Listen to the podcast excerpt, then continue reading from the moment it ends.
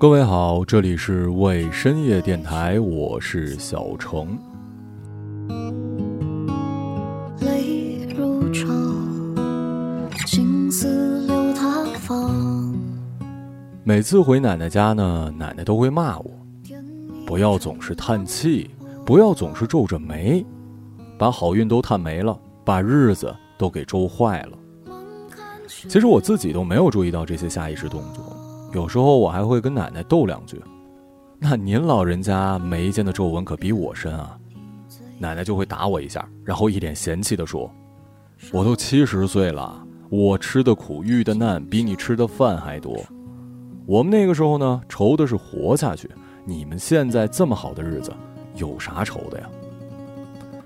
是啊，跟老一辈比起来，我们的生活，在他们看来，也许就是神仙的日子也不为过了。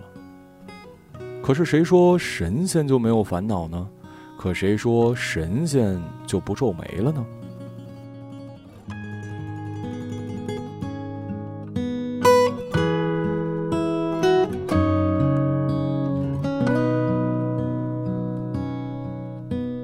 浮生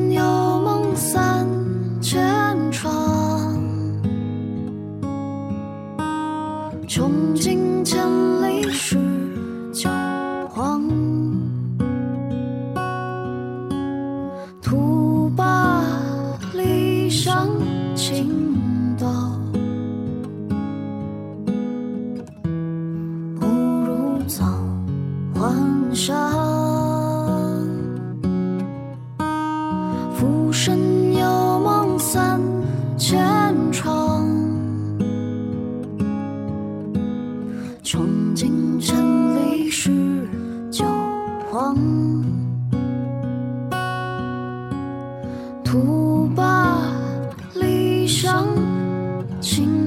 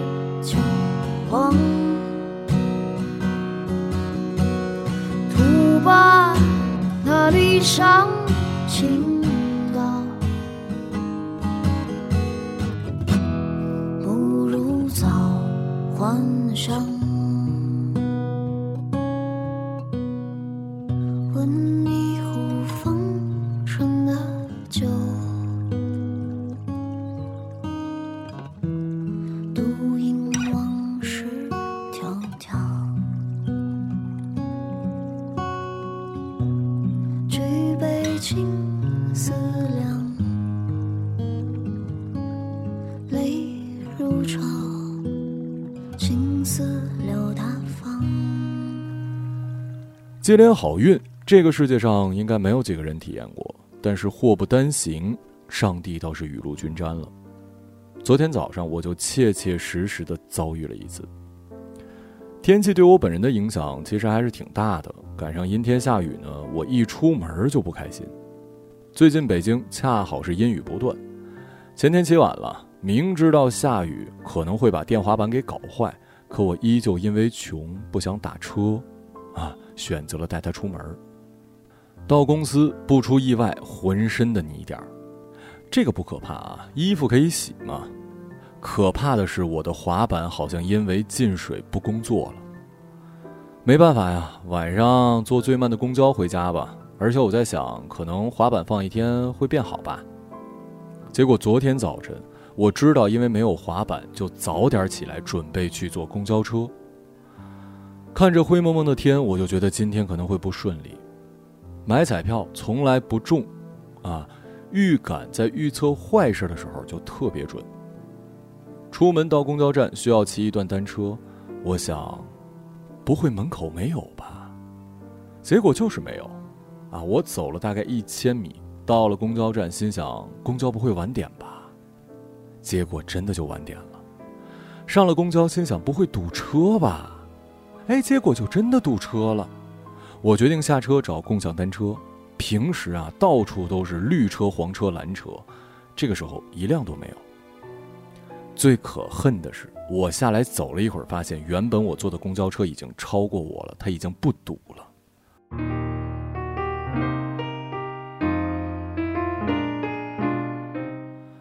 我就这样走了三千米左右，终于看见一辆单车，心想，不会是坏的吧？结果，还就是坏的。这个时候我已经知道迟到是必然的了。而问题是我当天有超级超级多的活要干，我都要哭了。好不容易找到一个可以骑的，我发现我的体力如果骑单车到公司太慢了。骑了一会儿，我发现路边有一辆电动共享单车。以前我是骑过一次的，知道它是有限定区域的啊。呃，上次我虽然开出了限定区域，结果就是额外交一点罚款，十块钱，我觉得还行，毕竟比打车还是便宜吧。结果一扫码发现，嘿嘿，这是另外一家公司，也就是说我的押金还要再重新交一次。好吧，那就交呗，我交了九十九块钱押金，然后开始骑。结果你们也猜到了吧？这家电瓶车不是超出区域会贵，是不允许，也就是说在它的区域之内你是锁不了车、还不了车的。于是乎，我只能临时锁车，然后去公司办公。过了一个多小时，我又下来将车骑回了我当时骑它的地方，然后再打车回到公司。我知道你想问我为什么，为什么不当初直接打车到公司？因为我在北京，我在上班的早高峰，怎么可能打到车呢？咱们今天说的是皱眉，实际上我昨天早上是要哭了，泪哭。我那一刻切切实实的理解到当初那个新闻上崩溃的大哥了。我甚至想被交警拦下来，那么我就可以不用上班了。我是想这时候突然地震多好啊，我就不用管那些合同，管那些节目了。我是很脆弱的，你们也是知道的。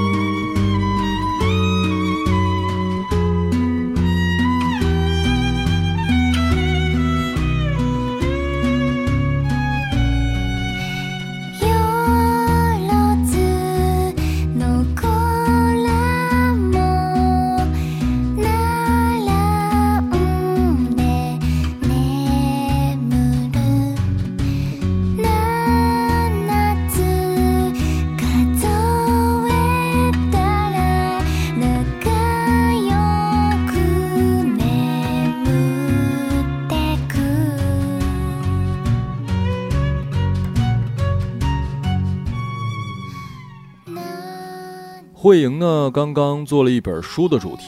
我确实因为忙得要死，再加上你们也听到了我最近有多么点儿背，看书没时间。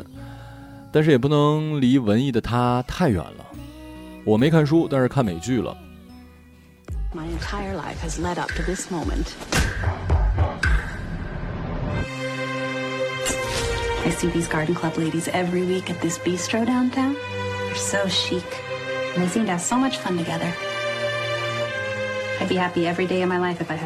致命女人二，之前好像提到过，这个第二季跟第一季不太一样啊。第一季里面的女人们一出场，明显看着都是有地位的，和普罗大众关系不是很大。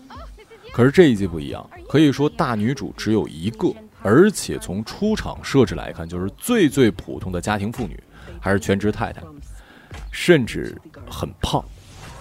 我本人当然不会觉得女性一定要瘦啊，可是这个世界上的大多数人，包括同样身为女性的人类们，还是觉得瘦是漂亮的。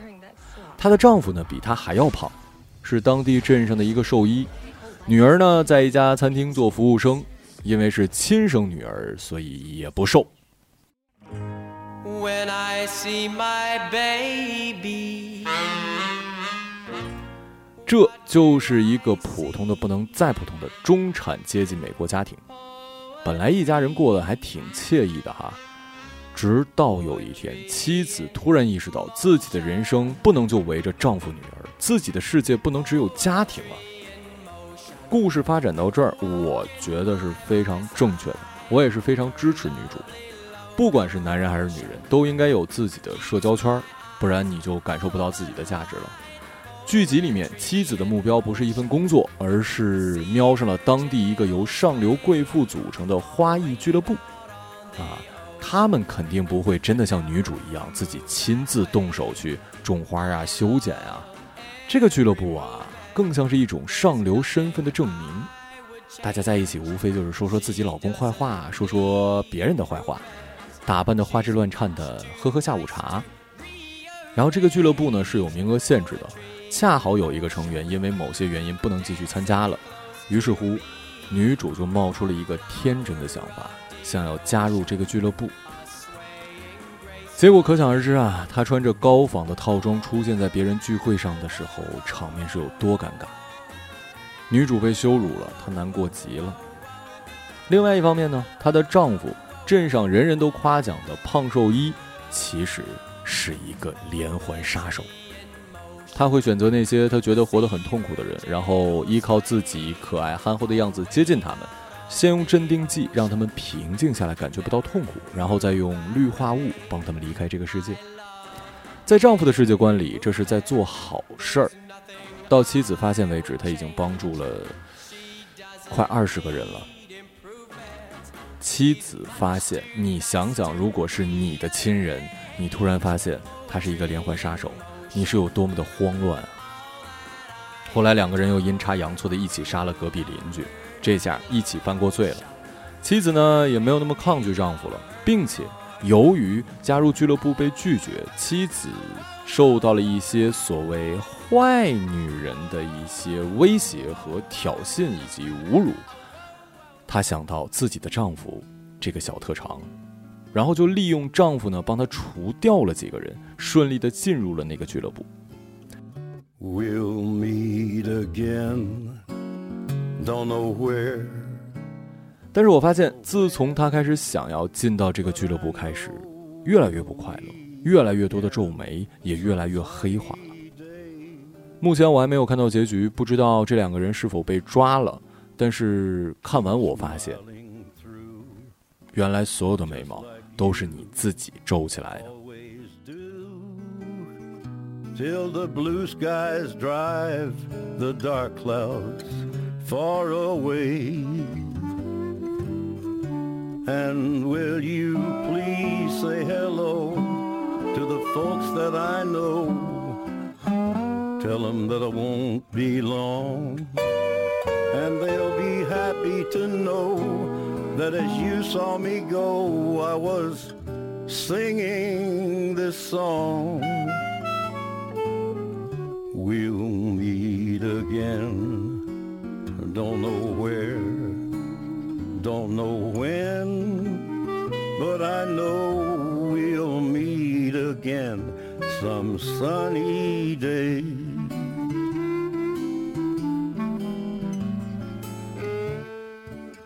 yeah, we'll meet again.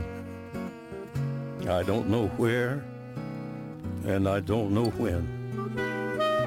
But I do know that we'll meet again some sunny day.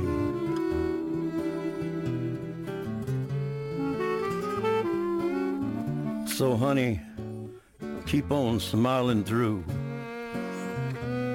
just like you always do till the blue skies drive the dark clouds far away.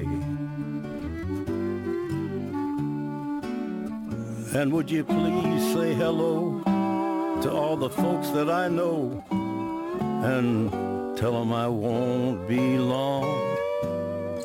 They'll be happy to know that as you saw me go, I was singing this song. We'll meet again. Don't know where, don't know when, but I know we'll meet again some sunny day. 而我们之所以皱眉，说白了还是因为内心的焦虑。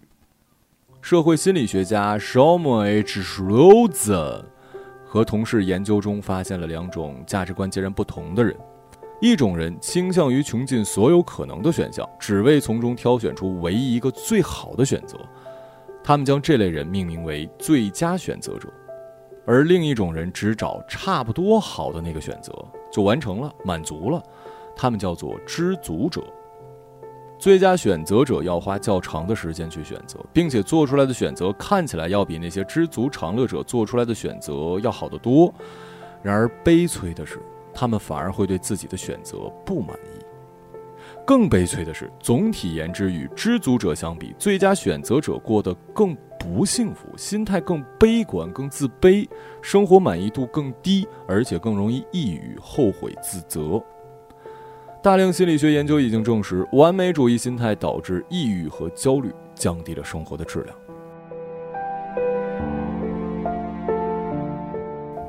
哈佛大学的心理学家 Alan Lach 做了一项研究，探索对出错的开放态度如何影响公众演讲焦虑。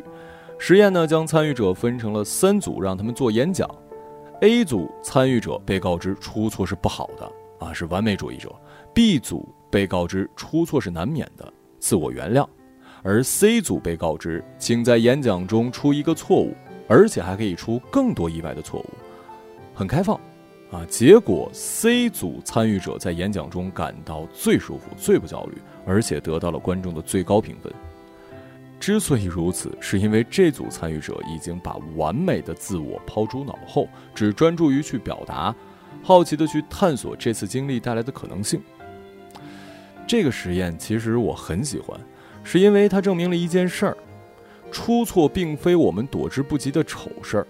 一旦错误发生，我们也不是只能以自我安慰来应付，出错还可以是值得鼓励和庆祝的。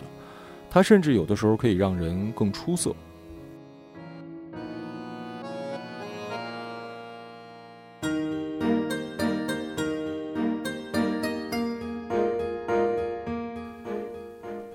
我们会对自己得不到的东西皱眉，同时也会对我们做不好的事情皱眉。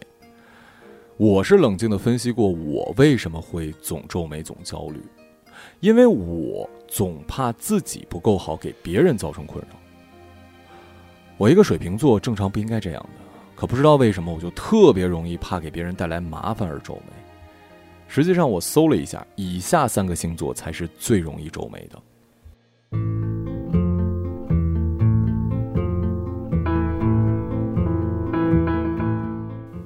处女座，不仅是细节控，还是完美主义。处女座的主管宫位呢是奴仆宫，代表自己和下属、长辈之间的关系。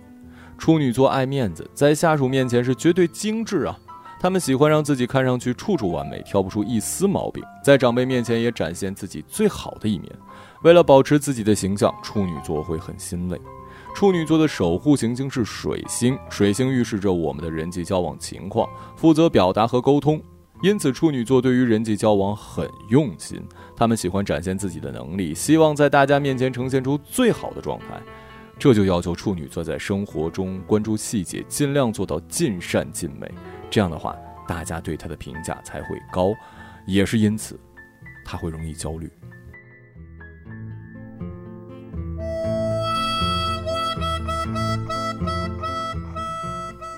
巨蟹座，守护行星是月亮，月亮掌管内心情感，因此巨蟹座是一个重情感的星座。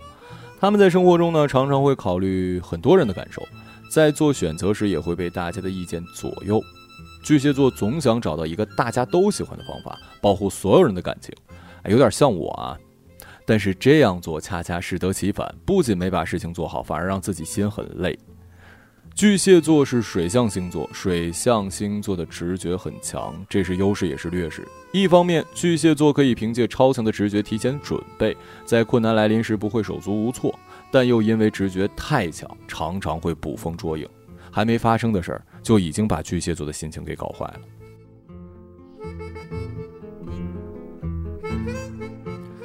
最后一个星座是摩羯座，它是土象星座，土象一直是务实稳重的，因此摩羯座外人看起来总是很成熟，仿佛没什么问题能难到他们。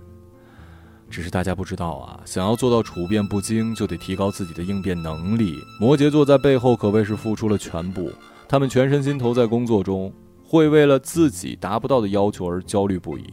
哎，我有点像这个啊，就想着快点走上成功之路。嗯，像我。我倒不想走上成功之路，我只是想把自己的价值。就公司给我开工资的时候，我在想，你看我现在就开始焦虑了。哎呀，主播也是人呐。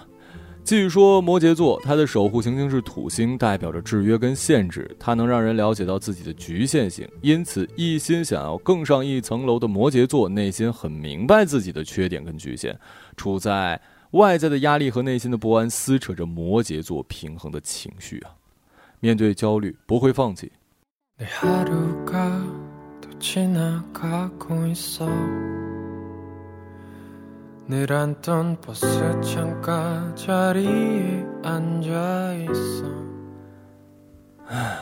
其实每个人生阶段都有烦恼，每种人生体验呢都会有困扰。我不觉得马云的烦恼比我少，我不觉得朝鲜人民不皱眉。都说无欲则刚，你要想永远不皱眉，除非你永远没有欲望。对钱、对爱人、对美好生活、对世俗的成功、对家人的期待，只要有这些欲望，那么一定会有达不到的时候。听众里有初中生为中考皱眉，有高中生为高考皱眉，有大学生为工作皱眉，有孩子他妈为孩子皱眉，当然还有我为了未来而皱眉。别憋着自己不开心，该哭就哭，该叫就叫。做完节目，说不定我就去哭。实在不行呢，就放下一些东西。最坏的结果就是少点梦想呗。某位哲人曾经说过：“人如果没有梦想，那和无忧无虑有什么区别呀？”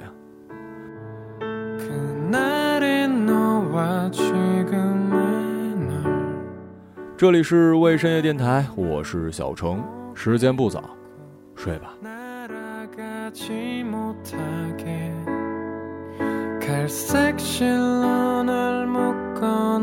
again.